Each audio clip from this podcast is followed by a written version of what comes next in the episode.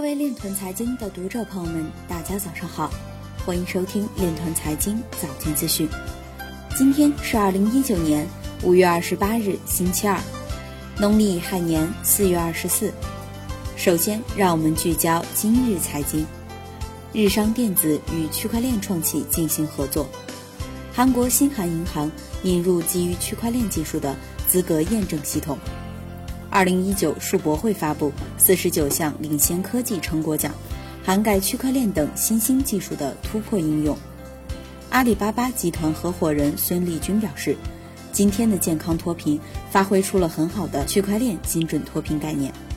日本外相表示，朝鲜正通过窃取加密货币等手段逃避经济制裁，应解决此类问题，保证制裁生效。通货膨胀国家比特币交易量普跌。土耳其较上一周减少近百分之五十。中国人民银行试点湾区贸易金融区块链平台，迄今总金额已有四十余亿。李冠宇表示，四项举措努力推进区块链相关产业研究。安宇中国区块链负责人表示，二零三八年会是区块链应用的高峰期。洪树宁表示，中本聪是一个人，而不是团队。今日财经就到这里，下面。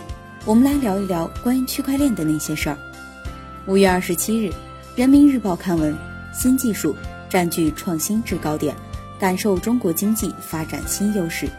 文章指出，新一轮科技革命和产业变革正在重构全球创新版图，在新技术，尤其是人工智能、空间技术等颠覆性、战略性技术上占据制高点，需要下好先手棋。新技术由发展需求孕育。也是经济持续增长的新引擎，融合机器人、数字化、新材料的先进技术，加速推进制造业升级转型。以人工智能、物联网、区块链为代表的新一代信息技术加速突破应用，安全、清洁、高效的现代能源技术推动能源生产和消费革命。新技术一旦走出实验室，进入广阔的市场天地，就能释放出巨大的能量。推动新业态、新模式的打开和蓬勃发展。以上就是今天链团财经早间资讯的全部内容，感谢您的关注与支持，祝您生活愉快，我们明天再见。